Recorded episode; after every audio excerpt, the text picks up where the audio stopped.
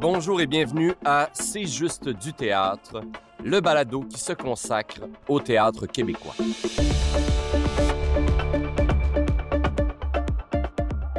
Aujourd'hui à l'émission, nous recevons l'auteur François Archambault ainsi que la comédienne metteur en scène Sophie Cadieux.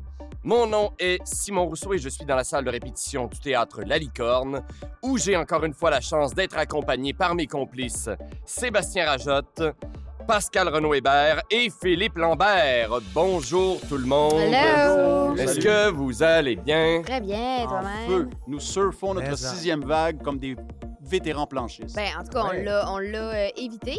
Euh, Oh, Jusqu'à des gros présent. Ben là, moi, en tout cas, je l'ai évité. Je Ah, sais pas vous autres si personnellement, vous êtes ok. covidés. Ouais. Ben là, j'espère que vous êtes pas covidés, gang. Officiellement, j'ai fait un test ce matin Puis, et euh, je suis négatif. Bravo! C'est là que tu nous je suis ça. positif. Bon, Et je suis super. là, je, je pourrais pas être On là, s'en mais, aller. mais oui, la, la, la sixième vague qui est vraiment là, mais elle n'est pas seule. Le printemps Oui, est officiellement arrivé également. oui. Et euh, pour l'instant, quand même, la bonne nouvelle, c'est que les salles de spectacle sont toujours ouvertes. Tout à fait. Puis je pense pas qu'ils vont refermer. On va, on va se battre contre vents et marées, pas, pas dans, le sens, dans le sens de se battre, mais je pense que le gouvernement ne nous fermera pas. Là. En tout cas, c'est ce qui semble pas. euh, donner comme indice. Fait qu'on va avancer avec tout ce que ça veut dire. Oui, Oui. ça. oui. Très bien. ça veut dire beaucoup de choses. Et ça veut dire beaucoup de choses, Allons de l'avant. Ça veut aussi dire qu'on a la chance d'aller voir des spectacles. Oui. Oui. Et ça me permet de vous poser la question, qu'est-ce que vous avez vu de beau dernièrement? Moi, je commence parce que mon cœur a beaucoup vibré pour Pas perdu. Ah. Documentaire scénique créé et mis en scène par Anaïs Barbeau-Lavalette et Émile Procloutier. Ça, c'est un spectacle qu'on pouvait voir au Centre du théâtre d'aujourd'hui. Oui. Écoutez, je, je- je le résume simplement. là, sur scène, on voit euh, un, un à la suite de l'autre, huit personnes, des non-acteurs. Oui. Sylvain, Yaël, Dominique, Elisabeth, Eva, Jérôme, Quentin et Réal, qui vivent devant nous sur scène et on entend leur voix préenregistrée en entrevue avec Anaïs Barbeau-Lavalette. Et ils nous racontent leur rapport à, à la vie en général, mais à la gigue en particulier. Chacun a un rapport avec cette danse-là et les liens se font d'un à l'autre, d'où les pas perdus dont on parle. euh, c'est c'est un show sur l'héritage, c'est un show sur la transmission. Ça donne un spectacle d'une grande humanité, d'une grande noblesse, même, j'oserais dire. Puis je reprends les paroles de- du directeur artistique euh, du théâtre d'aujourd'hui, Sylvain Bélanger, qui dit C'est un spectacle de gens qui sauvent, qui sauvent quelque chose ou même quelqu'un.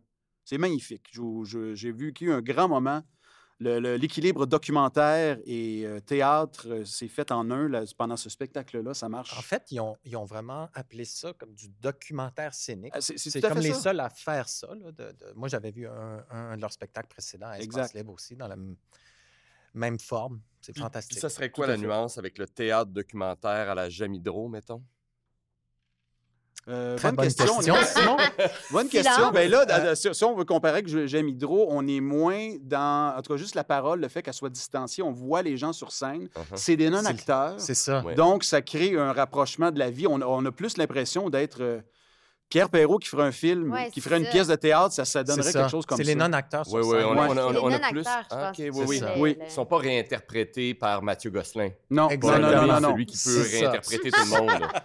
qui est l'homme palette du théâtre québécois. oui. Euh, Moi, à c'est ça. l'opposé euh, du spectre, je peux vous dire que je suis allé voir un spectacle qui était fantastique aussi, dans une autre forme complètement éclatée. Limbo de Amélie Dallaire Mhm. euh, aux écuries, Oui. avec Olivier Morin, Raphaël Lalande et Karine Gontier-Heinemann. Trois acteurs en feu. On- on- on- pour sortir de la pandémie, c'était le meilleur Ouais. euh, remède. Euh, écoute, c'était du plaisir fou. Euh, Amélie, elle a un univers vraiment singulier qui Exact. frôle l'absurde, qui est unique. Je pense qu'elle avait fait euh, La Fissure euh, en 2019 ici. Oui.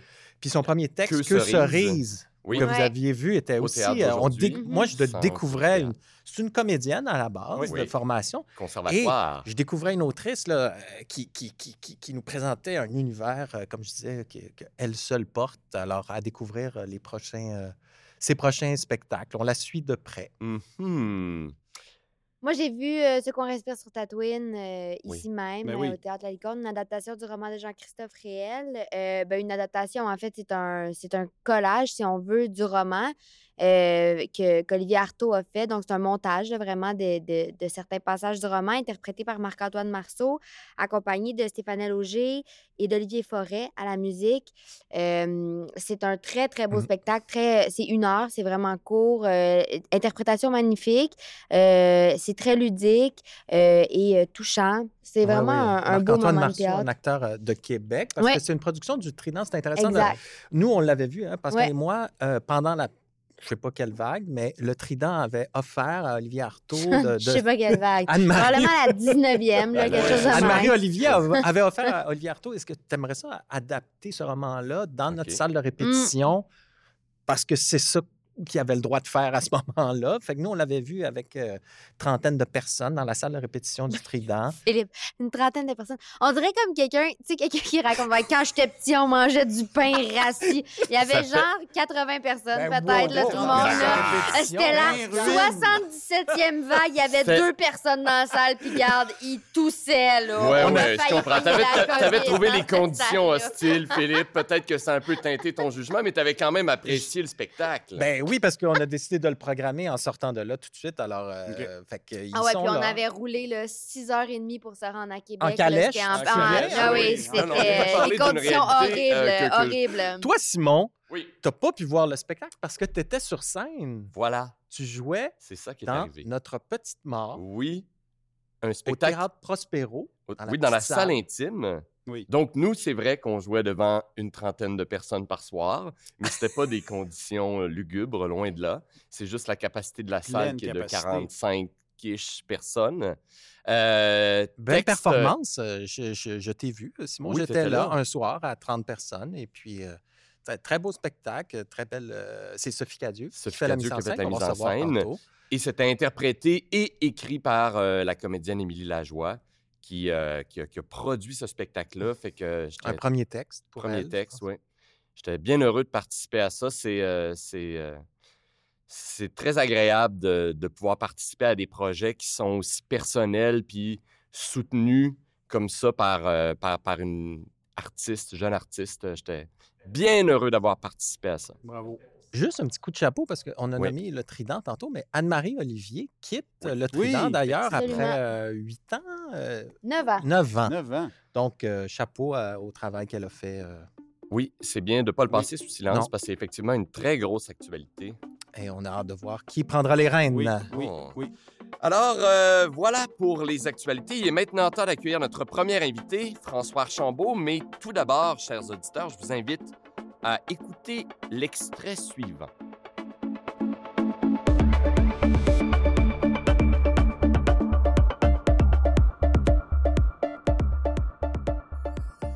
Je conçois que tout ça puisse être vertigineux irritant et, même dérangeant, mais on est face à un moment historique qui va demander des mesures historiques à l'échelle planétaire. Et puis vous avez le choix. Vous pouvez vous mettre la tête dans le sable ou bien regarder la situation en face et faire partie de la solution. Pour pas frapper le mur dont vous parlez dans Oui. votre rapport, on a combien de temps pour virer notre capot de Bon, bord? ben, je, je dirais que d'ici 30 ou ou 40 ans, il faudrait que la consommation de pétrole soit devenue marginale. 40 ans, ça nous mène à... 2020. Oh! OK. Oui, oui. Bon, ça, ça paraît loin, mais c'est- presque demain. D'où la nécessité de créer dès maintenant un groupe de recherche et de développement qui pourrait explorer différentes avenues. On vient d'entendre un extrait de la pièce Pétrole de François Archambault, interprété par les comédiens Simon Lacroix, Éric Bernier, Alice Pasquale et Jean-Sébastien Lavoie. Alice Pasquale qui a été remplacée dans la production par la comédienne Elkana Talbi. Merci beaucoup, François Archambault, d'avoir accepté notre invitation. Je vais passer rapidement à travers ton parcours Oui, qui est, euh, ma foi, admirable et mérite mention. Et par la suite, on pourra discuter plus longuement de ta nouvelle pièce. D'accord. Donc, diplômé en écriture à l'École nationale de théâtre en 1993, tu connais le succès dès ta sortie avec la pièce Cul sec, qui sera euh, mise en scène par René Richard Cyr au Théâtre du Petit à Petit, au Pape. Ta pièce suivante, Les Gagnants, est nommée au masque, feu les masques, on va en parler beaucoup, comme euh, meilleur texte original en 1996. L'année suivante, ta pièce 15 secondes recevra le prix du gouverneur général et sera primée plusieurs fois à la dite soirée des masques. Par la suite, tes textes Adieu beauté et La nostalgie du paradis seront joués au théâtre d'aujourd'hui. Puis c'est le début de ce que je nommerai ton cycle licorne. Ça commence avec Fracas, avec la Société des loisirs, qui remporte également le masque du texte original. Et ça se poursuit avec Tu te souviendras de moi et euh, Une mort accidentelle. Ta euh, nouvelle pièce Pétrole débute dans quelques semaines au théâtre Jean Duceppe. Tout d'abord, euh, François, peux-tu nous expliquer le contexte? De, euh, de Pétrole, peut-être un peu mettre en lumière l'extrait qu'on vient d'entendre précédemment? Oui, en fait, euh, en fait, la pièce, ça se passe dans les années 70-80, fin des années 70, début 80. Euh, ça raconte un peu l'histoire de scientifiques, des premiers scientifiques qui, se sont intéressés au changement climatique aux États-Unis et qui ont eu envie d'alerter la Maison-Blanche pour qu'il y ait des politiques qui soient adoptées. Euh, donc, c'est ça. C'est ça le contexte. Puis le personnage principal de la pièce, c'est un personnage fictif euh, qui est un, scientifique qui s'intéresse aux insectes, mais qui est engagé par une compagnie pétrolière pour euh, réfléchir à une transition énergétique de la compagnie. Parce que la compagnie pétrolière, il voit qu'il commence à sortir des choses du point de vue des scientifiques sur les réchauffements climatiques. Donc, ils se disent, il, est probable que de- dans un avenir pas trop éloigné, on soit obligé de peut-être cesser la production de pétrole. À cette époque-là, c'était envisageable. Ouais. Et donc, la compagnie se dit, ben, peut-être qu'on est obligé, de- on serait mieux de penser à diversifier nos activités. Et donc, euh, ils engagent ce scientifique-là pour réfléchir à, ce- à cette euh, possibilité-là. Puis c'est lui qu'on entend dans l'extrait. Oui, qui c'est est en ça. train d'expliquer à cette espèce de représentant de la compagnie de pétrole pour Ben, il, parle au, il parle au patron même de la Il parle compagnie. au patron même, au big boss. Il lui dit qu'il faut prévoir une sortie, une sortie du pétrole si on veut éviter la crise, qui arriverait, selon tout calcul, à peu près maintenant. Ah, oui, c'est ça. oui, c'est ça qui est drôle. Ben, en fait, c'est ça. C'est que- ce, que- ce qui est intéressant, c'est en fait, je suis tombé sur un article qui était dans le New York Times quand j'ai commencé à réfléchir à tout ça, à la pièce. Puis je trouvais ça intéressant d'avoir justement un pas de recul sur les changements climatiques parce que là, c'est ça, ça parlait des premiers scientifiques qui se sont intéressés à ça. Mhm. Puis là, quand on, on lit ça, on se dit, mon Dieu, il y avait 40 ans au moins devant eux pour faire quelque chose. Donc, on avait une fenêtre pour faire la transition énergétique, que là, on est là, on est rushé. là. il nous reste cinq ans pour tout faire, puis c'est comme euh, un peu impossible. Mais c'est ça. Fait que je trouvais ça intéressant d'avoir cette perspective-là. Puis moi, ce qui m'intéressait aussi, c'était de raconter l'histoire de quelqu'un qui essaie de changer les choses de l'intérieur. Je, je m'intéressais à la notion de changement. Comment on Mhm. fait pour changer les choses? Et donc, j'ai inventé ce personnage-là qui est pris au sein de la compagnie pétrolière puis qui veut changer les choses dans la compagnie. Ouais. Mais ironiquement, il est avec sa, ben, sa blonde, elle prend un autre parcours. Euh, elle aussi veut changer les choses, mais elle, elle s'associe à un groupe d'activistes. Donc, ils ont tous les deux le, ouais, donc ils ont, ils ont tous les deux le même objectif, mais ils ont un chemin différent pour y parvenir. Mais en même- euh, évidemment, ça crée des tensions dans, dans le couple et, et la suite des choses. Oui, parce que tu. Il y a quand même ce, ce côté-là. Moi, j'ai écouté, j'ai écouté le balado réalisé par notre, notre propre réalisateur, Laurier Rajotte. Puis, il y a, il y a quand même quelque chose. dans- Tu nous as habitués, moi, je trouve, à un théâtre de l'intime, Ouais. souvent. Et là, dans cette pièce-là, il y a plusieurs temporalités. Il y a une multitude de personnages. Oui. Il y a beaucoup d'infos. On garde quand même des enjeux intimes, mais on est dans quelque chose de beaucoup plus épique Ouais. par rapport à ce que tu nous as habitués. Ouais. En fait, c'est un peu la commande parce que tu sais, j'étais en résidence euh, chez Duceppe. Puis quand j'ai rencontré les gars, ils m'ont dit ben garde, euh, garde-toi. Puis on a les parlé. c'est euh, Jean-Simon Jean-Simon- et David Lorrain. Oui, tout à fait, les deux directeurs. Eux, ils venaient d'entrer en poste. Puis ce qui était intéressant, c'est que je trouvais ça intéressant de participer à cette aventure-là d'une compagnie qui essaie de se réorienter. Fait qu'on a eu beaucoup de discussions ensemble, Jean-Simon, David et moi, à essayer de voir. Eux, ils me parlaient un peu de ce qu'ils avaient envie de faire avec la compagnie. Euh, puis ils me demandaient, moi, ce que j'avais envie de faire. Fait que c'est ça. Puis là, ils m'ont dit, ben gars, t'as un grand plateau, profites-en. Puis ils m'ont fait lire des textes. Puis là, je fais, OK, là, ça m'a comme un peu mis sur une traque. Euh, puis en même temps, c'était le fun de sortir de ma zone de confort, de faire OK, Mhm. j'essaye quelque chose. Tant qu'à avoir ce terrain de jeu-là de grand plateau, tu sais, ils m'ont dit garde-toi, mais j'en ai mis, euh, il y a plus que 20 personnages. Là. Euh, fait que là, après ça, il était un peu moins content. T'es trop gâté, là. Oui, c'est ça. Mais en même temps, tu vois, de ce que tu as entendu, puisque, en fait, ce qui a été publié, tu sais, c'était la première version, mais c'était une version, en fait, euh, à cause de la pandémie. Tu sais, quand je fais une création, il y a toujours un moment où je fais du travail de table avec les acteurs. Mhm. Puis là, à cause de la pandémie, j'ai pas pu faire ce travail-là. Ah ouais. Et donc, on est passé tout de suite à l'édition parce que l'éditeur, il a fait, on publie le texte pareil. Ouais. Fait que j'ai fait comme mon premier travail de table avec l'éditrice. Fait qu'elle, elle me revenait, puis elle disait Ah, telle scène, je suis pas sûr, tout ça. Donc, j'ai continué à travailler ma pièce pendant l'édition.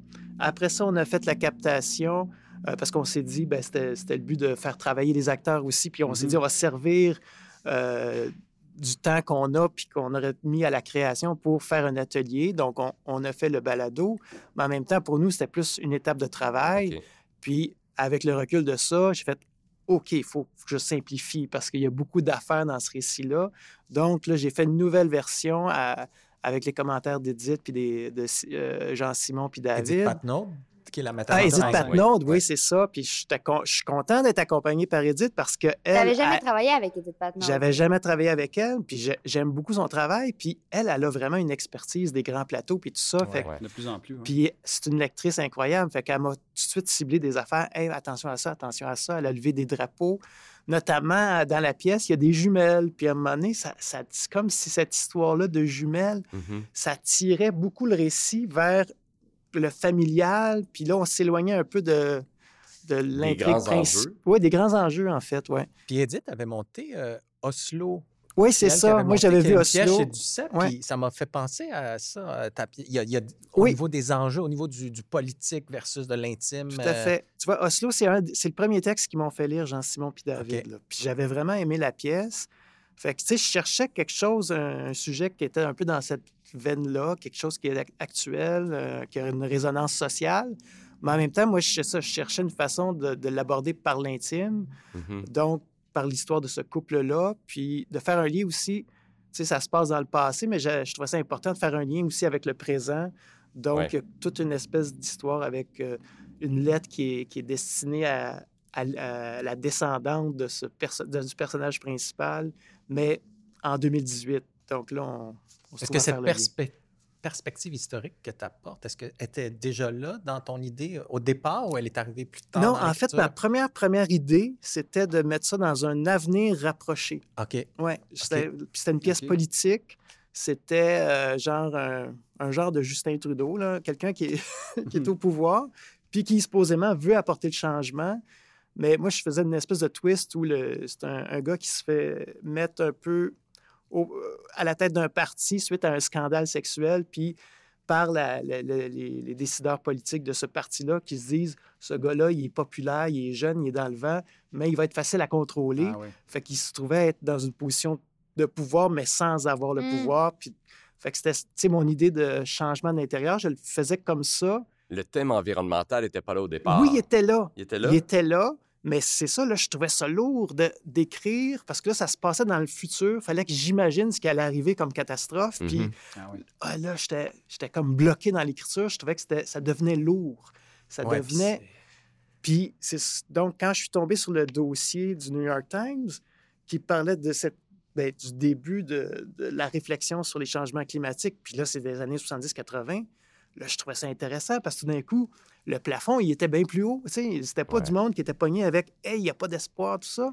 C'est du monde qui découvre quelque chose, puis ils sont enthousiastes à l'idée de « Hey, on peut changer les choses, on a le temps. C'est- c'est- Fait que c'est ça que je, Puis que ça, je trouvais mais ça intéressant. fonctionne bien. Moi, je l'ai je l'ai lu, euh, la pièce, puis je, je fais, c'est ça, c'est formidable parce que cet effet-là de perspective du temps, là, ça, ça nous fait tellement réfléchir. Puis en Ouais. même temps, on fait, mon Dieu, ça n'a pas de sens.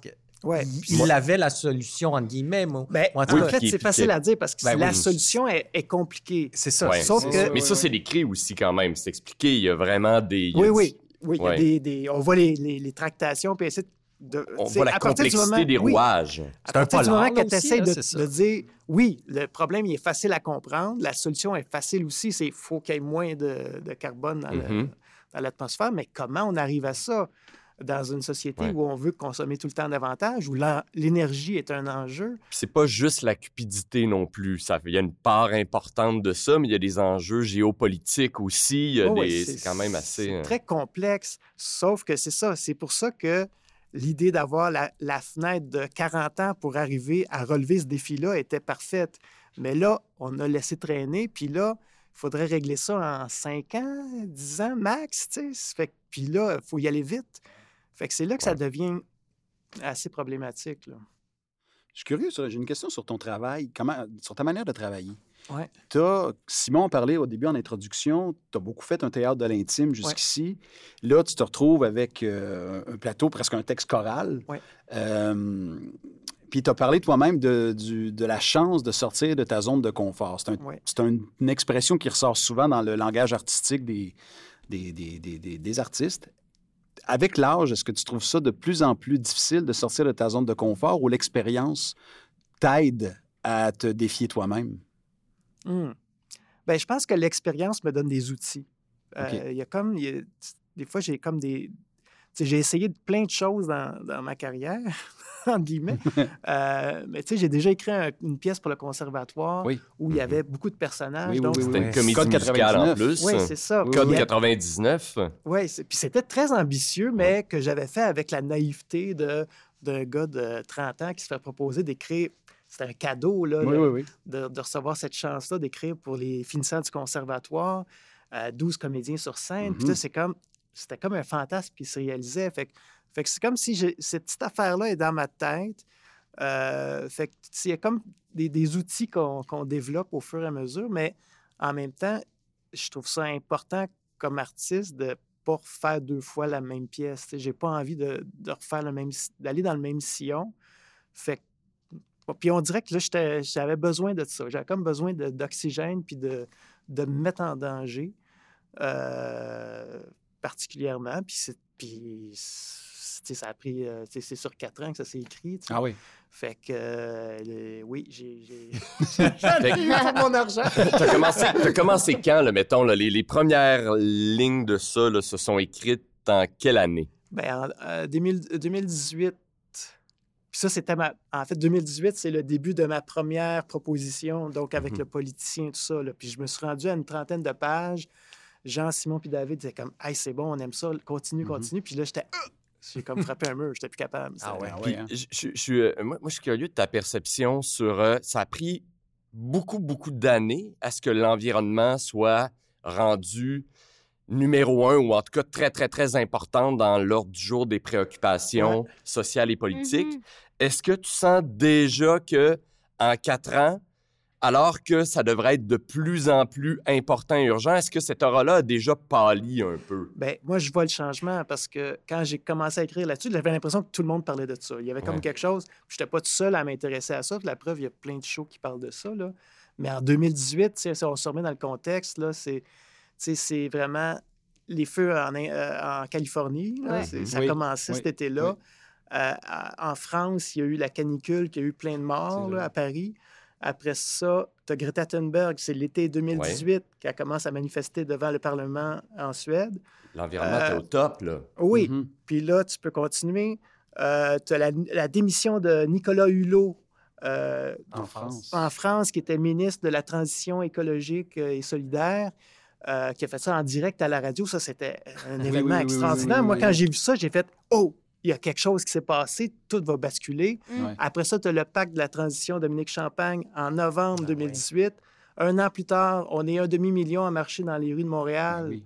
pour Mhm. euh, la Terre. Ouais. Et là, paf, la pandémie et on est là. Ouais. c'est la- Complètement changé autre chose. ouais, ça complète. Là, ça c'est vraiment relégué. C'est la pandémie puis qui, qui a ensablé. Ben là, un c'est la le- pandémie, puis après ça, c'est la guerre en Ukraine. Tu sais, c'est- il y a tout le Ouais. temps quelque chose qui. Mais il y avait un momentum. C'est ça qui est Ouais. regrettable. Je Moi, en tout cas, je, je l'écrivais, puis je suis comme, ah ben ma pièce, elle ne sera pas, pas d'actualité finalement. On est en train de, de se, de se décider à faire quelque chose, puis Uh-huh. finalement. euh, Puis l'auteur de théâtre en, en- en toi, là, parce que tu as été aussi en résidence euh, comme auteur Oui. à la Licorne. Oui. Puis là, tu as été invité chez Ducep.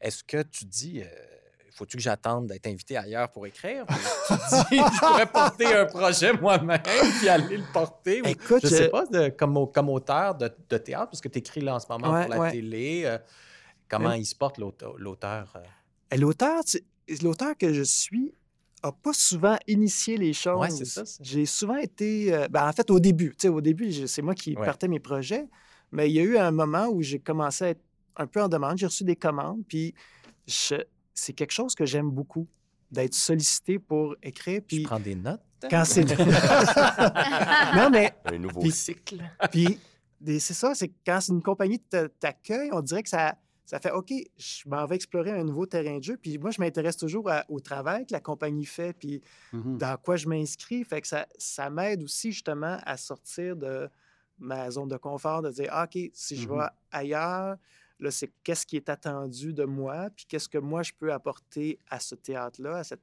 euh, Fait que c'est sûr que ça, je pense Ça- c'est une façon de nourrir, en fait, puis de... de- Ça donne confiance aussi, j'imagine. Tu fais, OK, il y Oui, a ben, en quelqu'un fait- qui, qui souhaite que, que Ben, j'écrive pour ce fait. théâtre-là. Donc, euh, je prends le temps aussi. Il n'y a pas de. de- Oui, bien, on dirait qu'il y a, il y, a y a quelque chose là-dedans de écrire, c'est un acte solitaire, mais Ouais. le faire pour quelqu'un, c'est déjà moins solitaire. tu sais. Mhm. Le faire en sachant, OK, je le- c'est pour ces gens-là, puis c'est pour ces- cette gang d'acteurs-là, c'est pour. Fait que ça, ça enlève ce poids-là de la solitude.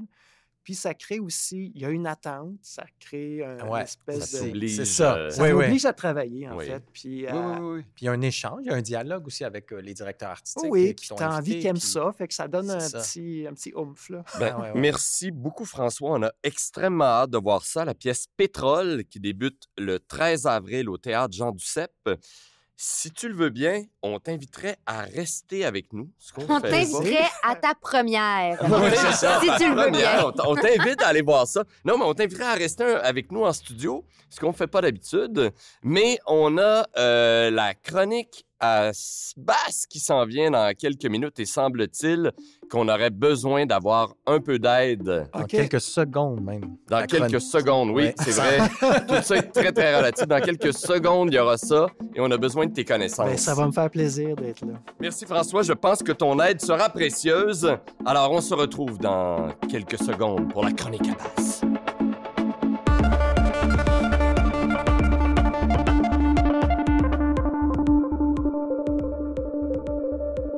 Sébastien Rajotte, quel plaisir de te retrouver pour un nouveau segment tout neuf.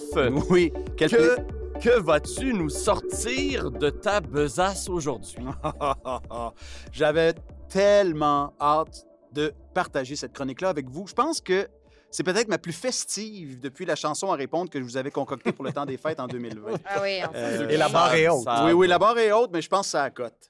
C'est que cette année, chers compagnons d'armes, on a malenco- malencontreusement, dis-je, passé sous silence un événement fort important, c'est-à-dire le 40e anniversaire de la licorne. On n'a presque pas parlé dans le contexte du balado. pas beaucoup Eh parlé. Il y a eu un spécial balado quand même assez formidable. Oui. On réinvite euh, nos, nos auditeurs. Oui, mais nous, à- on n'était pas là. Oui, c'est ça, mais nous, nous, nous pour autres, c'était si bon. On n'était pas invités, nous, Nous, trois. le, le- le C'est juste du théâtre, on n'y était pas. C'est Philippe qui a pris toute la place. Oui. Eh, c'est Donc, bien ça, je suis euh, obligé de le reconnaître. Oui, Et j'ai donc, pour l'occasion, un chat un chat. j'ai donc pour l'occasion préparé un quiz. Yes! J'adore les quiz! Alors, il y aura quiz. Tout simplement, ça va nous permettre de nous remémorer quelques moments forts et d'autres plus bizarres de l'histoire licornienne. Alors, euh, je vais vous demander de participer. Philippe ne pourra pas nécessairement participer parce qu'il a quand même été l'homme qui m'a cautionné. Ok, avec qui j'ai ok, connu. mais- Oui, puis- Ouais, je vais Mais faire Alors, ça. je vais quand même vous mettre un peu en compétition, par contre, les amis. Fait que comme on n'a pas Ah de non. déclencheur de buzzer, il va y avoir trois, cate- il va y avoir deux catégories. Une des questions à choix de réponse, A, B, C, D, et il y aura des vrais ou faux. Les questions de, euh, de- de- à choix de réponse, vous devrez, plutôt que d'avoir un déclencheur, crier votre propre prénom quand vous pensez savoir la réponse. Attends. François, Pascal, at- attendez Simon. les choix de réponse, par Oui, oui, vous attendez la fin des quatre choix de réponse et vous criez euh, Pascal! Et là, vous me dites le choix que vous pensez que c'est et je Ah, vous dirai si la réponse est bonne ou non. Tout Moi, simplement. qu'on a là, un je suis droit de réplique? Il y aura hein. droit de réplique également. OK. Je vais Ok. m'éloigner de mon micro parce que je pourrais crier. Alors, on traverse l'histoire de la licorne euh, de toutes sortes de manières. Alors, huit questions à choix de réponse dans Combien? un premier temps. Huit. Huit. Huit Parfait. questions. Écoute-tu? et il y aura cinq vrais ou faux à la fin. Je suis nerveuse. C'est parti. 1. Lequel des titres suivants n'est pas le titre d'une pièce produite par la manufacture? D'accord. A. Sont-ce les effets du Southern Comfort? B. La guédille américaine? C. Une marquise de Sade et un lézard nommé King Kong? Quoi? D. Le génie de la rue Drolette. Simon, Simon? je vais te dire A sont sur les effets du Southern Comfort. Mauvaise réponse. Ah, Droit de réplique. François! François, Euh, Je vais dire B, mais je me souviens pas du titre. B, la guédille américaine? Oui. C'est une bonne réponse. François marque un point. Trop fort, Évidemment, trop fort. François, le doyen. Bon, mais parfait, euh, parfait. c'est des titres Prochaine de la- question. Les trois autres sites sont vraiment des productions de la, de la Mais- manufacture à travers les années. Quelques-unes sur la, sur la rue Papineau Oui, et quelques-unes sur le lieu de création. En Oui, as-tu Sur vu une. François? Oui. En as-tu vu une? Ben non, ça, ça date. Non, c'est des, des pièces qui datent quand même. Ben, le génie de la rue c'est- Drolet, c'est. Ça fait un peu moins récent. longtemps. Oui, ça, ça me C'est dit- la rue de Deuxième question. OK. Complétez le titre de cette pièce de Patrick Quintal qui a été jouée à la licorne. Quel cauchemar. Sur le bord de la fenêtre, un tout petit chien en A. Un tout petit chien en pyjama. Ah. B. Un tout petit chien en ascenseur. Hmm. C. Un tout petit chien en flamme. D. Un tout petit chien en Chris. Pascal! Hmm, Oh, Pascal a été au volant, oui. Pascal? Flamme. Oui. Sur le bord de la fenêtre, un tout petit chien en flamme. C'est la Ouais, bonne réponse! Bravo. Pascal Bravo. s'inscrit au Yes! pointage. Yes! yes. Bravo, travail. Ah, je vais vais tiens le score. Oui, ah, parfait. Simon. Merci beaucoup, Philippe. C'est parce qu'il fallait attendre jusqu'à la fin de la nomenclature. Oui, c'est. Oui. Accepté. Non, non, elle a attendu. Oui, Oui, mais François, attendu, je pense qu'il n'aurait pas attendu. Oui, non, je sais, mais non, la- la- les règles ont été respectées par? Pascal. Pascal a triomphé. OK, on continue. Troisième question. À laquelle de ces des pièces suivantes Maxime Denomé n'a pas participé? Aucune. Il a participé à toutes les pièces de la. Liga. A. Les points tournants. B. Tête première. C. Le monument. D. Après la fin. Pascal! Pascal? Aucune. Oui. C'est la bonne réponse! Oh, qu'il y avait un piège et Pascal l'a de jouer comme pas une. On le savait avant. là. On le savait. Mais Il est partout depuis qu'il a joué dans Trick or Treat en 1999. La rumeur veut qu'il a même fait la plomberie des rénovations en 2009. Ah. Oui, c'est ça. Bon. Pascal, OK. euh, parce on sait que Maxime est un homme de main en plus, euh, hors pair. Quatrième question. Il y a eu une période boîte à chansons à la licorne, pour ceux qui ne le savaient pas. Qui, parmi les artistes suivants, ont- a déjà chanté sur la scène de la licorne? A. Daniel Odera. B. Jean-Pierre Ferland. C. Simon and Garfinkel. D. Offenbach. Oh, my D. God. Offenbach.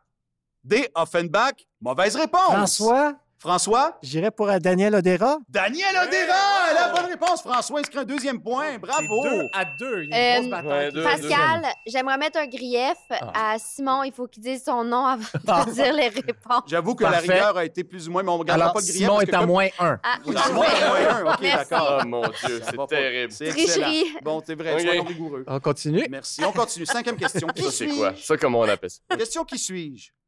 Suite à un incendie dans la cuisine en 1995, ma vocation a changé et demeure la même depuis ce temps. A. Le restaurant chez Sandou situé en face de la Licorne rue Papineau. B. Le chalet de Jean-Denis Leduc. C. La première licorne rue Saint-Laurent. D.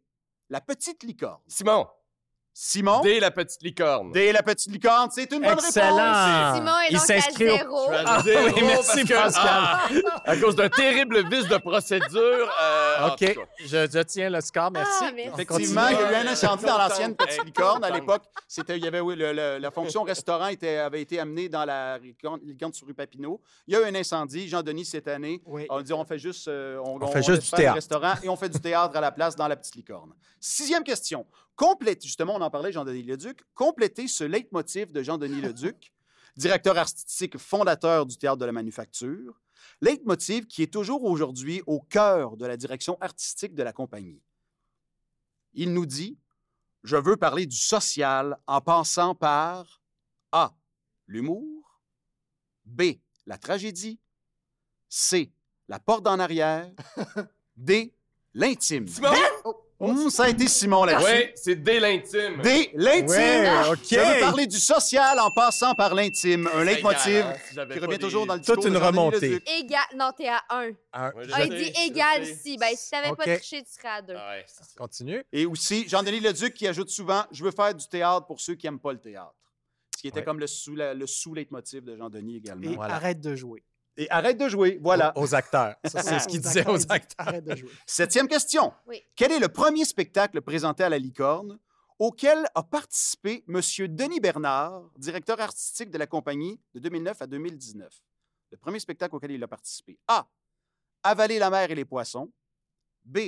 Le baiser de la femme araignée. C. Autoportrait ou à quoi ça sert de dessiner des filles toutes nues. D. Le syndrome de Cézanne. François, Pascal. François, c'est la réponse c'est C. autoportrait à quoi Oh. ça sert de dessiner des filles nues. Tout à fait! Très fort. Qu'il très est fort! C'est vrai, Il en avait fait la mise en scène en Respect. 1989 et c'était une production du Théâtre Blanc. C'est pas une production de la manufacture, mais ça a été quand même diffusé ici C'est à ça. la Licorne. Parce qu'il a, Bravo! écou- il a écouté le balado 40 Oui, ans. c'est ça. J'ai fait mes. Ah, très fort, très fort. fort, c'est très Ah. Et la huitième question.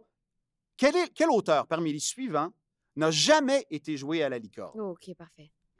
Ça, c'est Ah. une question pour moi. C'est pas moi. Yukio Mishima. B. Molière. C. Dario Fo. Ou D. William Shakespeare? Simon, Simon? je vais C'est dire long. D. Shakespeare. Non, Shakespeare a déjà Ah été oui, joué ici. Pascal. vrai, C'est vrai, ouais, ouais. Pascal? Dario Faux. Non, Dario Fo a également été joué ici. Bon, qu'est-ce qui François? reste? Ben Là, Peux-tu là. me rappeler? Là? Il reste Mishima ou Molière? Ah, mais là, c'est la triche. J'ai dit qu'est-ce qui reste? Ben Molière. Sophie Cadieux est arrivée en salle puis elle essaie d'intervenir. Ça, c'est de la triche. Ben non, mais justement, j'ai pas Molière. compte de Sophie Cadieux non Ça, c'est plus. de la C'est pas triche. Molière. Mais C'est Molière. Molière. François Molière, marque oui. un point également. C'est 4 Voilà. à 2. Alors, vous pouvez vous reprendre pendant le... Le, Le vrai ou le faux, vrai ou faux, vous donne chacun rafale. une réponse. Fait que tout le monde peut faire des points sur le vrai ou faux. OK. Vous dites vrai, vrai, faux, puis je vous donne la bonne Sophie réponse. Cadieux Parfait. doit rester dans son coin, là, par exemple. Ouais, pas, pas, pas utiliser de body language. Avant de passer au vrai ou faux, on, se- on revise le, le pointage. Philippe? Alors, Simon, un point. Il pourrait en avoir deux. Non. On va Oh, décider à la fin. Seigneur. Pascal, deux points. Ah, Et Seigneur. François, quatre Ah, points. Seigneur. Oh, très fort, très, très fort. Ouais. Vrai ou faux, vous me donnez chacun votre réponse et vous récoltez le point si vous trouvez la bonne réponse. Premier vrai ou faux? L'humoriste Pierre Légaré a déjà joué à la licorne. Faux. Faux? Vrai. Vrai. C'est vrai! Ah! Six shows en juin 2080 en 1991. Deuxième vrai ou faux? La première pièce en accueil à la licorne, donc non produite par la manufacture, fut Papa de Claude Meunier. Aucune idée. Faux. Faux? Faux. Faux. Ben non, ben, Et Pascal? Vrai. La réponse, c'est faux. Ben oui, il a copié sur François. J'ai pas copié, il y a 5 un points d'avance. C'est pas une bonne stratégie. C'était Moment de Louisette Dussault, la vraie, Ben oui, la vraie réponse. c'est- 3. Les mots suivants ont déjà été entendus sur la scène de la licorne. Vrai ou faux? Ton dos parfait comme un désert quand la tempête a passé sur nos corps. Qui, qui, ça- qui parle en premier? Que, que- N'importe François. qui. Ben non, parce que Euh, je fais ça, C'est il va. vrai. OK. Aussi, Pascal dit vrai. Moi aussi, je dis vrai. Oui, c'est vrai. C'est tout à fait vrai. Richard Desjardins, un extrait de Tu m'aimes-tu, a déjà joué ici en août 90 et en janvier, février 1991. Avant-dernière question, le coinçage, j'ai hâte de voir le pointage final. Peter Gabriel a déjà joué à la licorne. Pascal, Faux. François, Je vais dire vrai. Simon, Je veux dire faux. C'est faux, on se calme les nerfs. ben là, faut dire, c'est big licorne, mais il y a des limites, là. Mon Dieu, on l'attendait pas, là. C'était voilà, bravo, c'était faux, complètement faux. Et dernière question, Oh, roulement ça de se tambour. resserre, là. Juste Ah! dernière question, c'est François 5, Simon 4 et Pascal 4. Là. Oh! Il va avoir une triple égalité. Là. Sérieux? juste, euh, Il ouais. pourrait y avoir un bris d'égalité. Ouais. Fait que j'aurais pas dû niaiser avec Peter. Oui, c'est ça, t'as voulu me donner un point de pitié. Oui. je Vrai regrette, ou faux? hein? Attention. En voyant un acteur nu sur scène, une spectatrice aurait déjà dit à haute voix Ah, c'est décevant. Est-ce que je Oui. commence? Simon, Je vais dire vrai. François, Vrai. Est-ce que j'ai un point bonus si je nomme l'acteur, le Moi, pénis? Moi aussi, ben je peux oui. le nommer vrai. C'est vrai. Non, il n'y a pas de point bonus. C'est effectivement vrai. C'est un acteur que nous ne nommerons pas pour sa, res- pour sa, sa respectabilité, mais c'est un acteur de la distribution de la pièce de François, La Société des loisirs. Ça nous donne deux choix. Deux choix, oui. Est-ce que Oui, c'est un peu bonus si je nomme la spectatrice? C'était pas Normand d'Amour. c'est ça. Alors, le, choix- le Il pointage. faisait froid, il faisait froid. Tout le monde a eu ben, raison. C'est 5-5-5. On va avoir une question bonus, je pense, pour départager. euh, Alors, on va y aller avec la question bonus. Comment ça, 5-5-5? J'ai eu la bonne. Hey, il dit n'importe quoi. C'est juste pour entendre la question. Ah, OK, il voulait entendre la question. Alors, si on retourne à une question choix de réponse, quel est le titre de la toute première production de Manufacture en 1976, avant même que la compagnie trouve pignon sur rue au Café-Théâtre La Licorne sur Saint-Laurent? Donc, c'est pré-Licorne. A. Jeudi soir en pleine face. B. Mardi PM dans les dents. C. Samedi nuit dans le cœur. Et D. Lundi matin dans le cul. Pascal, Pascal, c'est. samedi soir dans le cœur. Samedi nuit dans le cœur? Non. Ah, Euh, Oh. François, François? j'irais pour un jeudi. Jeudi soir en pleine face, c'est la bonne Ah, réponse! C'est un texte de Michel Beaulieu, une mise en scène de Claude Maher avec Louise Gamache et Christiane Raymond, François Les Tourneaux, les Tourneaux, François Chambaud, notre grand gagnant! Ça Reveal, bravo François, c'était mérité. C'était Oui. notre quiz 40e anniversaire. Merci de votre Tu participation. te mérites Ah. une superbe licorne en brasse Ah, wow. qu'on a fait faire euh, brasse. pour l'occasion. Elle t'attend euh, au bureau. Je D'accord, hey, je suis vraiment euh, content d'être Oh là là. Merci bravo. beaucoup. J'espère que tous et toutes connaissez un peu mieux votre licorne dans ces coins et raccoins un peu plus obscurs. Un peu plus obscurs Oui, c'était, c'était, c'était formidable. Alors, euh, mais maudit, c'est maudit fun quand tu nous tiens. Hein? Le plaisir n'est pas terminé cependant, car alors que nous euh, saluons François et lui disons encore une fois bravo pour, euh, J'ai mon cette, trophée, oui. Pour l'ensemble de son œuvre, on va avoir euh, la chance d'accueillir la merveilleuse Sophie Cadieux. Mais tout d'abord, écoutons un nouveau message qui a été laissé sur notre boîte vocale. Cette fois-ci, c'est l'autrice et comédienne Amélie Dallaire qui avait envie de nous dire un petit quelque chose. On écoute ça.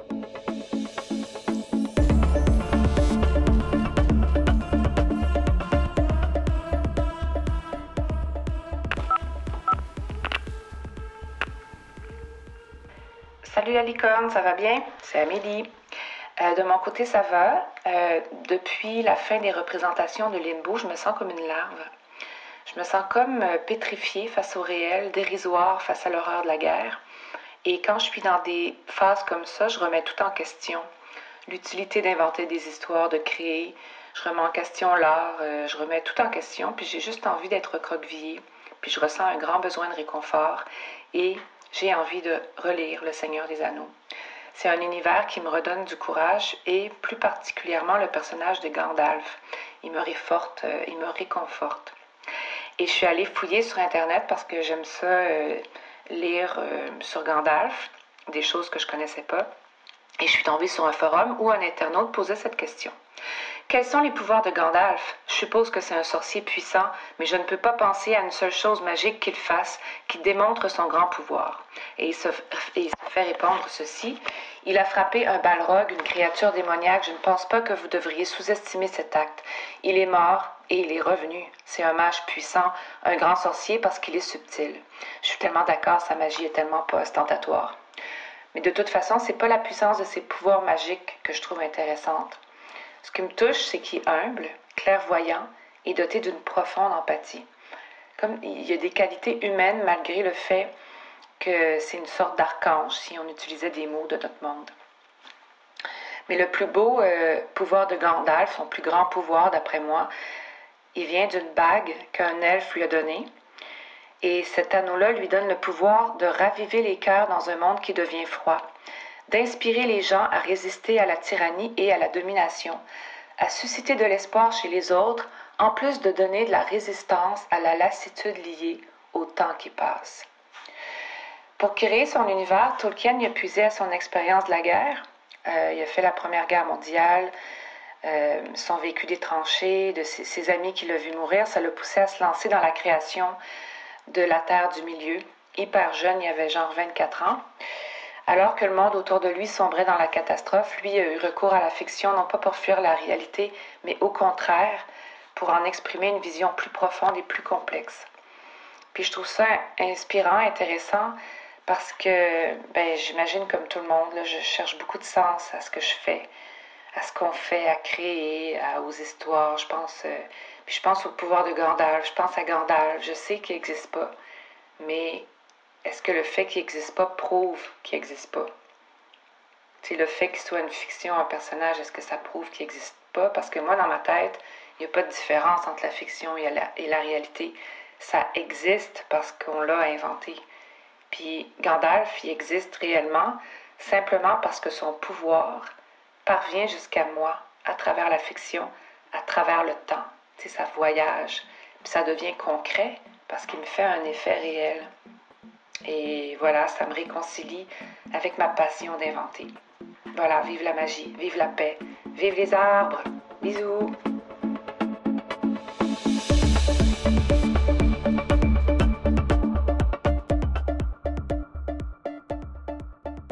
Et maintenant, donnons la parole à la formidable Pascal Renaud-Hébert, qui va nous présenter notre prochaine invitée, Sophie Cadieux.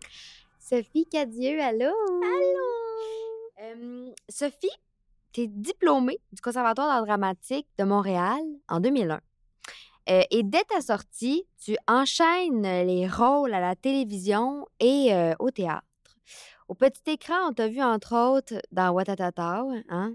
Vanessa, fabuleuse, dans Rumeur, dans Fortier, dans Minuit le soir, dans Tactique, dans 30 vies, dans Lâcher prise, dans Ruking, dans Bête noire.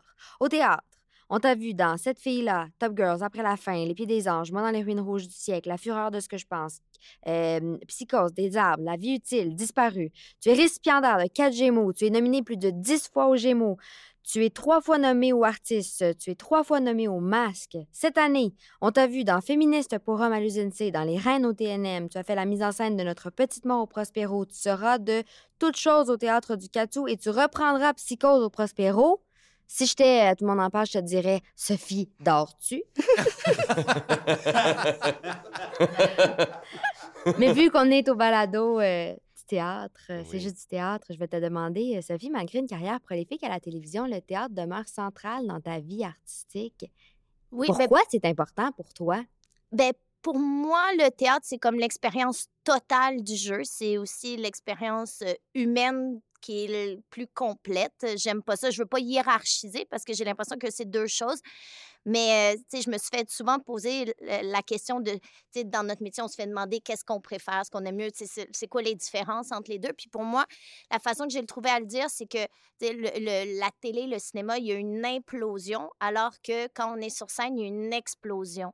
Puis pour moi, il y a quelque chose de très beau dans cette énergie extrêmement intense, fugace, éphémère aussi, dans le sens de il y a quelque chose qui existe, qui ce soir-là, même si on va le répéter, on sera jamais exactement, il n'y a rien de figé. Fait pour moi, je carbure aussi à, à, à- l'art éphémère théâtral parce que je trouve qu'il y a un danger là-dedans, puis il y a quelque chose aussi qui est partagé. J'ai jamais, j'ai l'impression de aussi quelque chose de très circulaire dans celui qui fait puis celui qui regarde ou celle qui regarde puis celle qui fait. Hum. Puis, tu sais, euh, là, tu t'es mis à faire plus de mise en scène là, depuis quelques années. C'est quoi pour toi? Comment ça, comment ça a changé ta pratique ou comment tu trouves là-dedans un- une, nouvelle, une, ben, une nouvelle voie? Ouais. Ben, pour moi, c'est comme si ça a été une façon de grossir mon dictionnaire. Dans le fond, euh, c'est comme un lexique nouveau qui est arrivé. Euh, J'ai l'impression que ça part de la même place, qui est une place excessivement instinctive, mêlée à le petit rat de bibliothèque que je suis, là, qui aime ça beaucoup lire autour des, des projets. Puis, euh, pour moi, la mise en scène, c'était d'essayer de, de, de transposer de façon peut-être un peu plus comme plastique et totale, l'instinct que j'ai quand je découvre un personnage qui est le monde que je découvre dans ce personnage-là. Fait que là, c'est comme si ma mise en scène me permet de, de créer plus que juste l'écran de mon personnage, mais d'ouvrir comme un livre pop-up tout ce qui, dans le fond, euh, Ouais. m'alimente quand, quand, quand je lis ou je rêve à quelque chose. Tu sais, Je suis très sérieuse. Non. Au contraire. Euh, en regardant, tu sais, en faisant ta bio, puis en regardant, ben c'est ça, sur le site de ton agence, puis là, en retraçant, parce que j'ai Ben oui, nommé... mais là, on dirait qu'ils ont- que j'ai gagné 900 prix, c'est qu'ils n'ont pas dit des nominations. Ben non, moi, je l'ai dit toutes tes nominations, mais oui. aussi en regardant, tu sais, tous les rôles, parce que j'en ai nommé quelques-uns, mais tu sais, c'est vraiment comme une- un échantillonnage, parce qu'il y en a tellement. C'est comme si, je sais pas, quand tu regardes la quantité de rôles que tu as eu, autant à la télévision qu'au théâtre, puis même cette année, c'est comme si c'est fou quand même, là, le... Est-ce que, je sais pas comment tu, vois ou comment tu... Ouais, comment tu vois ce qu'il y a derrière, puis comment tu vois ce qu'il y a devant. Est-ce que tu es où à ce point-ci de ta carrière?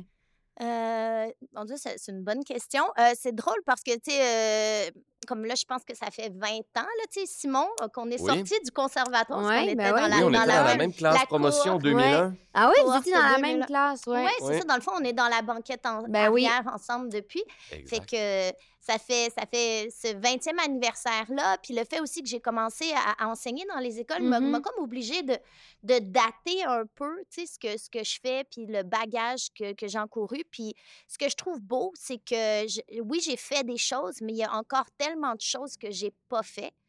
Puis, euh, j'avais peur que dans ce métier-là, comme j'étais associée beaucoup à la jeunesse, tu sais, que je dure pas, tu sais, dans le sens où tout Mm. le monde était comme, je suis sortie de l'école, puis c'était comme la pétillante, tu sais, elle pouvait jouer 12, 12 ans sur scène, je jouais Mm. souvent des très jeunes, même à l'écran, Euh, on me parlait énormément de ma voix, puis là, comme à la fin vingtaine, je sentais comme une espèce de, de, de, de poids ou de crainte de dire, oh mon Dieu, tu sais, ça, ça va bientôt se terminer parce Mm. que je n'arriverai pas à basculer. Ah ouais. Puis, euh, ben, finalement, je trouve que ça a été un gage incroyable de, de commencer à avoir des rôles de, de jeunes femmes et même de, de mères et de, de femmes et, et de continuer à, vieillir devant le public. C'est une chance inouïe. Puis, puis encore de découvrir des nouvelles choses comme dans la mise en scène que je commence à explorer dans les dernières années. Puis, de, comme métier d'actrice, de dire, oh mon Dieu, il me reste encore beaucoup de choses à jouer. Puis, je trouve que j'arrive dans un temps aussi où euh, on permet de plus en plus aux gens d'être plusieurs choses. Mm. Donc, euh, l'idée de la jeunesse ou de la séduction de mon métier, c'est évacuer un peu, puis je peux, comme créatrice, me sentir assez libre de vieillir comme je suis. Il y a, il y a quelques années, euh, euh, euh, Ginette Noisieux à Espace Go, elle t'a invité Ouais. comme artiste en résidence. C'est un peu ça. Qu'est-ce que tu retiens de ça? Qu'est-ce qui te reste de ça? Puis qu'est-ce Ben, que ça ça- t'a donné? Ben, ça m'a donné une espèce de, de- je veux dire, elle, elle- je pense qu'elle a vu quelque chose en moi que moi, je voyais pas, tu sais, euh, je veux dire, euh, j'ai tellement été anxieuse suite à cette Ah ouais? invitation-là parce que parce que je me dis, mais, qu'est-ce que je vais faire? Puis, puis finalement, ben, ça m'a amené à, à, à faire toutes sortes de trucs comme, coller du papier des toilettes d'espace tu sais, d'habiter le lieu, je veux dire, là, j'ai comme passé des week-ends à coller à la recherche du temps perdu, in situ, tu des affaires comme que, qui étaient complètement folles et pas si théâtrales que ça, mais qui m'ont comme toujours euh, habité à faire des, des, des folies, puis euh, qui m'a amené à- sur un projet où alors que je me guidais, j'allais pas vers ça, mais à faire ma première mise en scène. OK, c'est ça, c'est là que tu as commencé. Parce que j'ai travaillé sur le, le texte de Tu iras la chercher de Mhm. Guillaume Corbeil, puis on voulait essayer de voir qu'est-ce que c'était de le donner à cinq femmes et que cinq personnes voient le même spectacle cinq fois de suite dans une journée Ah. pour voir qu'est-ce qui était le rôle de l'interprète. Puis chaque interprète choisissait un petit peu son, le, le moule dans lequel elle voulait le faire. Et euh, on, a, on a repris ça au fil. Et là, c'est, je me suis dit, OK, comment je peux encore pousser plus loin? Ben, c'était de traverser la table de, de répétition puis de, de mettre en scène euh, Marie-France Lambert. Donc, euh, pour moi, avant que ce soit une mise en scène, c'était le jeu qui était lié à ma résidence. Puis, non, excuse, vas-y. Non, mais j'avais demandé, tu sais, parce que ça, c'est en. euh, la, résidence à l'Espace Go, c'est en- c'est quoi, il y a 10 ans? 12 ans? oui, sensiblement. Oui, j'avais, j'avais 30 ans, 33 Oui, c'est ça, parce que tu dis, t'es arrivé à fin vingtaine, début trentaine, puis tu te disais, ah, on dirait, là, ça va être le moment où ça va comme. Puis quand même, c'est pas dans, dans le cadre de cette résidence-là qu'il y a eu la fureur de ce que je pense. Puis euh, est-ce que t'as. Ben, je... ouais, est-ce que t'as l'impression que c'est un peu dans. Dans cette résidence-là, ou en tout cas dans, cette, dans, l'e- dans ce que tu as pu exprimer là, qu'il y a quelque chose qui a pu se transformer? Puis est-ce que tu penses que le théâtre ou l'importance l'ancrage que tu as pris dans ce médium-là qui, qui a pu se, tra- se transposer dans la télé, tu sais, qui a comme qui, ouais, qui t'a suivi dans, dans, dans la télé, dans le regard que les gens ont porté sur toi? Oui, ben je pense qu'il n'y a rien qui arrive pour rien. Je suis arrivée, euh, dans le fond, au début de cette résidence-là. Puis la seule chose que j'avais dit à Ginette, c'était, euh, je, je décidais de poser la question à quoi je corresponds? Ah, C'était ça le, qui allait guider mes trois ans. Donc, à quoi je correspond les images. Euh, C'est pour ça le premier projet, c'était le Elfriede Gélinec euh, dédié à Blanche-Neige et La. Belle au bois dormant, donc l'idée du conte de la Mhm. jeunesse éternelle, puis de s'ancrer dans un certain féminisme. Puis après ça, j'avais dit à Ginette, ben, je- la chose que je trouve le plus subversif en point de vue de, de- des essais féminins, c'est Nelly Arcan. mhm. Je sais pas comment amener ça au théâtre, mais euh, je, je- c'était l'idée qui avait guidé ma résidence. Mhm. Donc, ça s'est concrétisé pendant ce temps-là. Puis, euh, je pense que ça, ça, ça a été comme que cette fulgurante euh, résidence-là a été jumelée aussi à, quand j'ai fini ma résidence, j'ai pas tourné comme, tu sais, pendant deux ans. C'était comme la fin de tactique. Je venais de faire Adam et Ève, qui n'était pas Ah. euh, un succès fou. Je sais pas comment on pourrait dire ça. Un succès euh, d'estime aux critiques, au Les public. gens ou, ont euh, c'est loin derrière. Oui, oui, c'est ça. Donc, un, un- projet autour d'un texte de, Claude Meunier. Et, euh, et ben, j'ai pas tourné pendant deux ans. Fait que c'est comme si la fin de la résidence et le, le fait d'arriver dans, dans une certaine aisance créatrice, c'est jumelé à une espèce de panne sèche un peu au point de vue de télé. Puis ça, ça a comme équilibré les choses que je me suis dit, ah, va coexister tout au long de ma vie, cette espèce de débalancement-là. Puis il faut Mhm. pas que je le prenne comme... euh, comme, comme, ouais, comme une fin ou un fatum. Puis, Mm. tu sais, je pense que tu sais, je pourrais avoir encore ces années-là, mais, mais rien pour m'enlever l'idée de, de continuer à créer. puis Mhm. de- Puis là, c'est l'actrice qu'on va bientôt voir au Katsu, dans un texte de Fanny Britt et, et Alexia Burgère à la Euh, mise oui, en euh, c'est une mise en scène d'Alexia, mais c'est un texte ça. de Fanny Britt. Ouais. avec Kathleen Fortin. C'est un duo. Parle-nous-en un petit peu. C'est quoi l'histoire? C'est quoi une histoire d'amitié? Oui, alors, euh, ben, euh, Kathleen joue rousse et moi, je joue brune. Alors, je vous Ah. laisse euh, deviner un peu de sur, ce sur quoi c'est basé. Kathleen Fortin et Alexia sont amies depuis leur tendre enfance. Ah ouais, OK. Fanny, Fanny Britt et Alexia sont, sont amies depuis qu'elles sont euh, tout petites. Je pense qu'elles se sont rencontrées à l'école Face. Elles devaient avoir 12 ans. Et c'est très beau de voir qu'elles se sont suivies Ah dans ouais. cette carrière-là. Et elles étaient toutes deux passionnées du film Stand By Me. Mm. Ah, elles ouais. le connaissaient par cœur dans Mm. l'excellente euh, version française. File-moi la paluche. Mecton. Hein? Le fameux File-moi la paluche, Mecton. Ben oui, qui est le Gimme. Five Ouais, ouais, Français. ouais, ouais, ouais. Oui, ben je pense que, tu sais, pour nous qui, étaient, euh, qui, qui sommes des enfants des années 80, c'était extrêmement, le côté euh, idolâtré des années 60, le soundtrack qui avait aucun bon sens, Mhm. et River Phoenix qui était un peu l'idole de notre génération. Mm. Et ben, les filles autopsie, euh, leur rapport à ce film-là, qui est une gang de garçons qui font face à la mort. Ils cherchent un mort et il y a aussi un des personnages qui a perdu son frère. Mhm. Et les euh, Fanny et Alexia ont toutes deux perdu un frère au début de l'âge Ah ouais. adulte. Et donc, c'est cette espèce de Ah. synchronisme-là de la vie que leur film préféré parlait de ça et que plus tard, elles ont fait ce deuil-là. Et euh, c'est... c'est- Est-ce que vous êtes des, leur alter ego ou vous... Ben, Ah. Brune et rousse. Ça pourrait, ça Euh, laisse. Je laisse ça euh, ouvert, Philippe. ouais. On dirait que si j'avais à parier, On, est, on est un peu là. Oui, c'est ça. Ben, c'est sûr que c'est intéressant comme processus de création parce que c'est deux filles qui ont, qui ont, deux créatrices qui ont énormément de pudeur. Ouais. Et je pense qu'ils ont aussi beaucoup de pudeur dans leur amitié, dans le sens de, ce de toucher à, à ce qui est émotif. Elles prennent plein de détours, puis c'est ça qui fait le charme de ça. Et que Fanny confie à Alexia de mettre ça en scène. Donc, Mhm. Fanny s'est écrit des beaux morceaux et Alexia s'amuse aussi à se mettre un peu en scène. Donc, euh, je pense qu'il y a- il y, a une belle part des choses là-dedans. ça peut rééquilibrer le rapport. Ben, c'est ça. Je pense qu'ils ont chacun des atouts à, à avoir ce regard-là euh, l'une sur l'autre. Donc, c'est très intime sur scène, dans les dialogues? On est dans quelle forme un petit peu? On est dans, je pense que euh, euh, Fanny Britt s'est vraiment donné la permission de d'éclater complètement une forme habituelle. Donc, on est autant dans des transcriptions de Stand By Me texto, des scènes Ah, en français euh, dégueulasses, là, de, de- de traduction incroyable.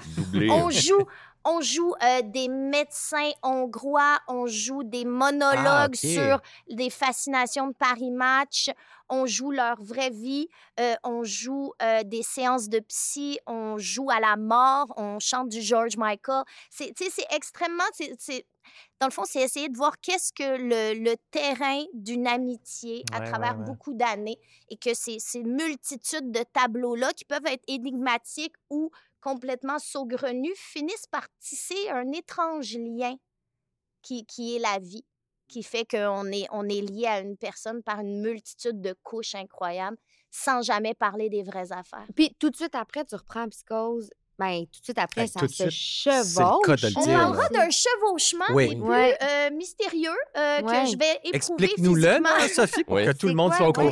J'ai jamais dates, ça personnellement. Alors, euh, ce qui se passe suite à un, tu sais, on parle de, dans le fond, les saisons théâtrales ont été énormément bousculées. Donc, euh, on est à la deuxième remise de Toutes choses et à la troisième remise de Psychose. Et euh, pour le calendrier de- du metteur en scène Florencio du Théâtre Prospero. Alors, je termine le samedi soir Toutes choses, la dernière, et dimanche après-midi, c'est ma première de Psychose. que, que j'enchaîne. Et, et ce qu'on a fait, c'est que je vais avoir mes, mes congés, dans le fond, de psychose les jeudis. Fait Ah. que, parce que comme c'est la fin de la saison, je pense qu'il y a une, une tentative de réinventer aussi un peu Ah, le... Parce que ça va être, on va être en FTA et tout ça, donc de Ouais. réinventer un petit peu le calendrier et de maximiser les plages. Ah, on ne sait pas qu'est-ce qui va arriver. c'est- Euh, C'est la seule chose qu'on n'avait pas réinventée Puis- encore, les Ouais. calendriers. Oui, c'est la ouais. dernière chose qui restait à Qui faire. Puis euh, moi, je vais te poser une question. Tu joues combien de temps, Psychose? Euh, je pense que ça va être 12 ou 13 représentations. Là, je vais te poser une question. là. C'est sûr, je vais avoir l'air d'une personne complètement ingrate. là. Ingrate. Vas-y, plonge, Pascal. T'es t'es pas écœuré de le jouer? ouais? Non, T'es pas écœuré, toi? non. Tu te tannes pas, hein, de On, le on faire. parle de combien de représentations? Non, là, mais c'est ça, c'est que chiffrer? c'est échelonné dans le temps. Mais euh, avec les reports, euh, ça va être peut-être ma. Comme je l'ai joué euh, 10 fois à la chapelle et à Paris euh, 15-20 fois. Ah, OK, OK. Dans ma C'est tête, ça. tu l'avais joué genre 200 fois. Ah, OK. Aucunement. non, non, c'est que. Ah, OK, c'est comme. Ça, ça vit avec moi depuis Ça parce fait que. trois ah, ans qu'on en parle. Oui, elle- c'est ça. Il y a Ah, ouais, énormément de remises. C'est comme là, même, j'étais supposée aller jouer au mois de janvier à Paris, puis j'ai, j'ai, j'ai- ça, ça m'a trop stressée d'y aller. Donc, euh. Je vais, être- je vais, je vais peut-être fêter ma 40e représentation. Là. Mais c'est presque Ah. l'inverse, moi, j'ai goût de te demander. C'est comment porter ce spectacle-là sans nécessairement le jouer? Il faut tout le temps, quand même, que tu y laisses une petite place parce que tu sais qu'éventuellement, tu vas le reprendre. Ben c'est mon corps, il s'en rappelle. C'est ça que je pense que la, la mémoire du corps est plus forte que, que celle de, l'esprit. Dans le temps de Noël, je lui ai dit, ah, OK, il faut que je, je vais retourner au mois de janvier. Puis j'ai j'ai passé quelques jours, puis l'heure euh, l'heure de spectacle est revenue. Puis je, je me rappelle les intonations, puis le corps. euh, c'est comme, un, c'est comme un, un sillon en moi, là, tu sais. Comme cette fille-là, l'a été cette fille-là que j'ai joué euh, ça pratiquement. Puis ça, t'étais-tu écœuré de le jouer? J'ai eu des passes. Bon. Dis J'ai eu oui, des Sophie, passes. là. On va- non, non, non, non, non. Y a-tu mais y a-tu ça me déjà eu un show Moi, que t'étais écœuré? Des gens qui jouent des shows des centaines de fois, je sais pas comment ils font, ça me fascine. Ben, j'ai joué deux, j'ai joué les belles sœurs 125 fois oh mon Dieu! et, euh, les- et euh, cette fille-là 160, peut-être 100 quelques. Mais sauf que tout le temps échelonné, tu sais, dans le temps, ça- Ben c'est oui. pas comme une Une tournée. run de deux mois bien collée. C'est ça. Mais les belles sœurs euh, qu'on avait fait en théâtre d'été monté par Serge Denoncourt, Mhm. ça, là, autour de la 80e représentation en tournée continue, là, Ah ouais. T'as un petit flag T'as- doux, ouais, là. t'avais tu sais, fait le tour. Comme, euh, puis à un moment donné, quand la fin approche, tu tu sais, tu veux plus que ça se termine.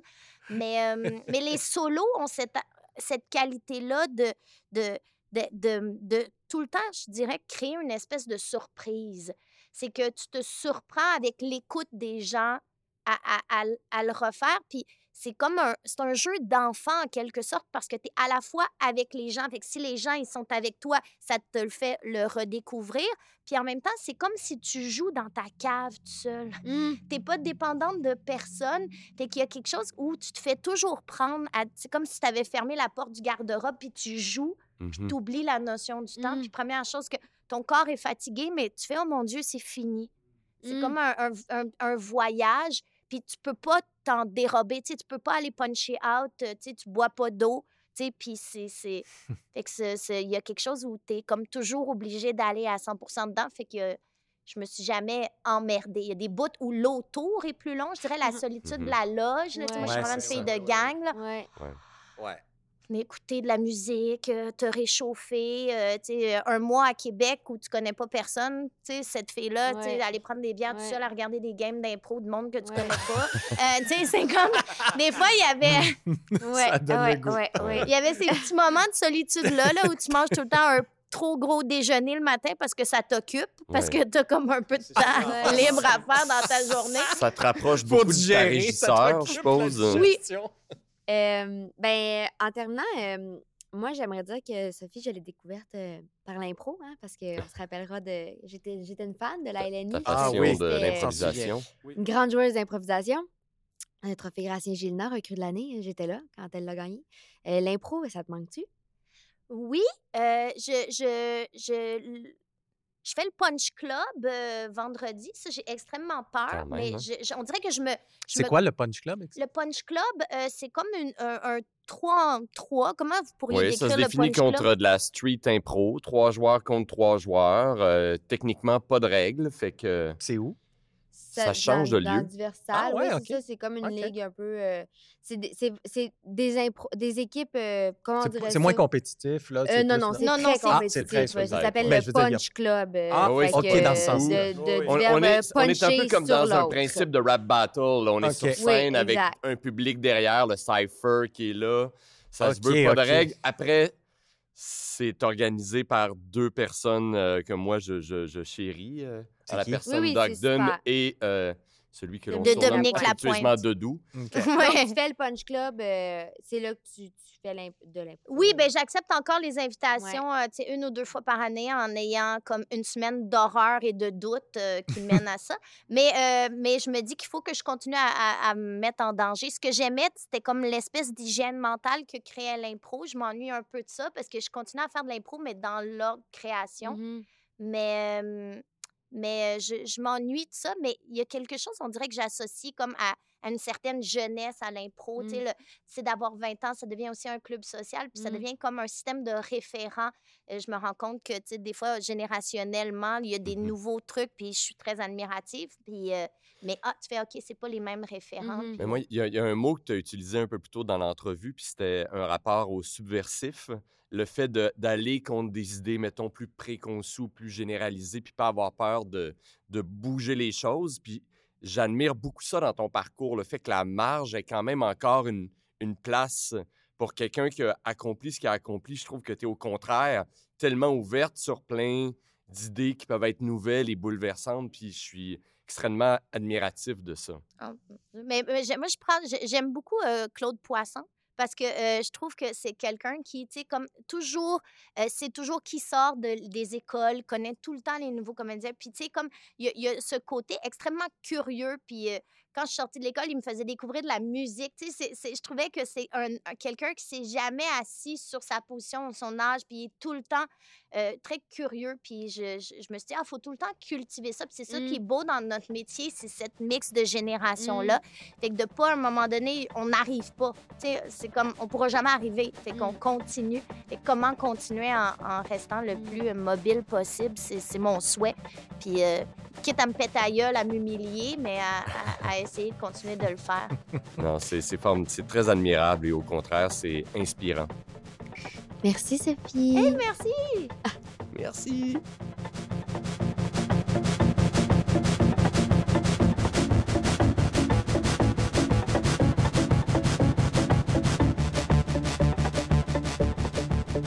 Alors, il est maintenant temps d'aborder notre point varia. Et on a la Mm. chance d'avoir Sophie Cadieux qui a accepté de rester avec nous. Décidément, c'est cet épisode, ce genre d'épisode-là. Donc, je vous lance la question suivante.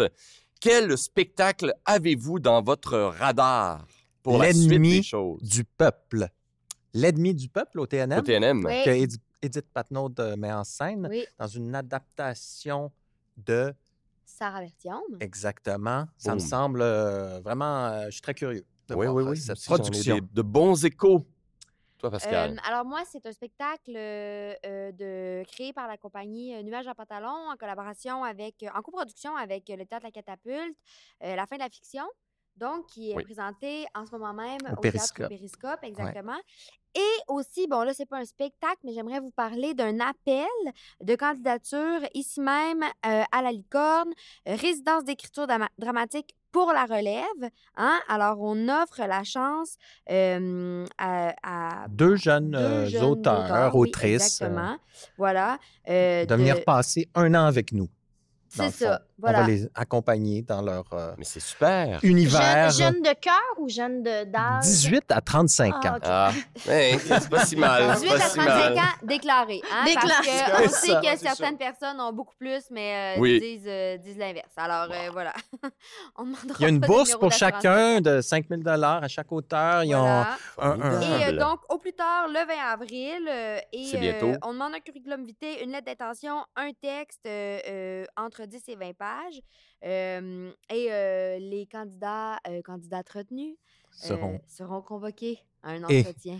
et mentorés par Oui, bon, Pascal ils auront, Renaud euh, Hébert. il y aura un Oh. accompagnement dramaturgique. Voilà. Et voilà. Alors, euh, c'est C'était notre euh, Mais, mais, mais c'est très bien, c'est très Wow. bien. Alors, euh, bel appel. J'espère qu'ils seront nombreux à répondre. Bien hâte. On Ça le souhaite. Ça va se déjà. Ça se bousculer au portillon. déjà au portillon. déjà- Alors, formidable.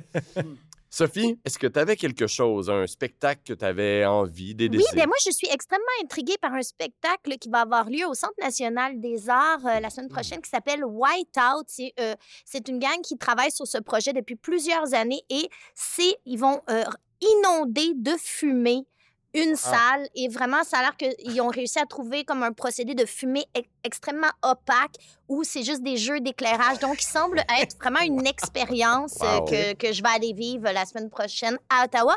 Et euh, il y a pour adultes et il y a un format pour enfants le dimanche après-midi. J'ai ça, vécu une expérience similaire samedi dernier à l'Escogriffe et les pompiers sont venus. Mais bon, Soyez prévenus. soyez prévenus. Mais quand tout de même. Ah, Sébastien. Dieu. Ben, moi, euh, le texte que j'ai envie de voir, c'est La blessure. Le texte est mis en scène de Gabrielle Lessard, euh, jeune autrice, jeune actrice euh, formidable, qui a créé Mhm. un texte qui explore sa relation à l'éco-anxiété. Fait que ça résonne un peu avec ce que François nous Libre, propose ouais. également. Euh, Jusqu'au 9 avril, j'espère avoir le temps. Euh, puis, j'ai puisque Sophie est avec nous, et puisque j'avais prévu plusieurs bris d'égalité pour mon quiz, il me reste deux questions. Ah, j'ai envie de les proposer à. Sophie en, Ah, non, en ah, priorité. euh, Oui, c'est Sophie qui répond en priorité. Oui, c'est Sophie qui répond en priorité. Puis si jamais il y a droit de réplique, on ira euh, dans le bassin. Euh, Under après. pressure. Alors, euh, première, j'ai avant tout euh, une question à choix de réponse.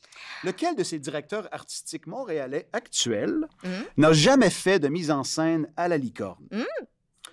A. Sylvain Bélanger. Mhm. B. Claude Poisson. D. Lorraine Pintal. Non. C. Lorraine Pintal, dis-je. Et D. Olivier Kemed. Olivier Kemed. C'est une bonne réponse. Bravo. Fort. Bravo. C'est très forte. Bravo, bravo. Excusez pour le coup de table. Mais non, mais non. Que je- j'ai parce que j'ai vu notre réalisateur faire un backflip. Ah, euh, j'ai beaucoup de respect pour ses oreilles. Pour respecter la Et je passion. t'offre le vrai ou faux qui restait aussi. Lors de la dernière représentation de la première série de spectacles de Cabaret Neige Noire, Marc Bélan a cassé le bras de Roger Larue. Vrai ou faux? Je dirais, il est arrivé quelque chose, mais c'est un bras cassé. Je vais dire vrai.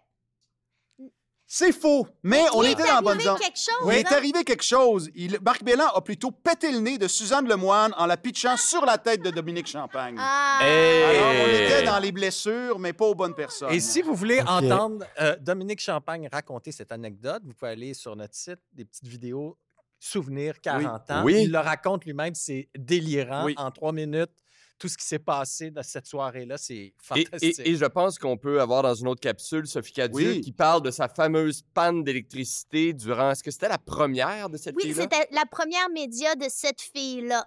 Et euh, à la j'avais fermé mes yeux. Bjou! Ah ouais. Panne d'électricité. Jean-Denis. Un instant. Je vais aller chercher trois, quatre on chandelles. attendu, je vais rester sur mon décor. Puis il était revenu. Il dit Sophie, qu'est-ce que tu veux faire? Je vais reprendre. Et là, j'avais repris. Je peux pas croire, je peux pas croire. J'ai 25 ans, Ah. premier spectacle à la Solo. licorne, Ben oui. solo. C'est Quel acte de foi, quand même. Ça a bien été. C'est quand je suis, ça a fini que là, mon corps a comme convulsé. Et le punch, c'est que je descends dans la loge dans la vieille licorne, donc il y avait toujours deux portes. Ah oui. Et j'ouvre la porte pensant voir le metteur en scène Sylvain Bélanger m'attendant les bras grands ouverts. Mais non, c'était Louise Deschâtelet. Qu'est-ce qu'elle faisait là? Je ne saurais jamais. Elle a dû comme pas applaudir puis juste descendre. Et j'ai ouvert la porte de ma loge, j'étais à l'autre bout. Elle m'a ouvert ses bras. Elle avait un manteau de fourrure et je suis allée me lever dans ses bras. Puis Sylvain est arrivé après.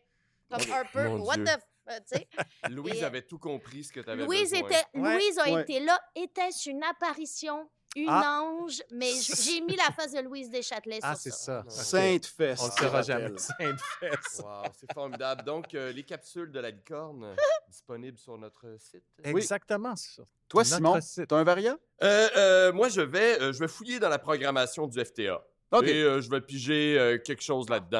euh, qui a un spectacle avec Renaud Lassalle-Bourdon? Qui a un spectacle avec... danse. Renaud Lascelles-Bourdon. quelque chose qui parle de beluga, quelque chose du genre. Euh, Peut-être Mademoiselle Julie en rattrapage au rideau vert. Oh, Pièce qu'on avait travaillé euh, à l'époque du conservatoire, puis qui a toujours une place euh, euh, particulière dans mon cœur? Ouais.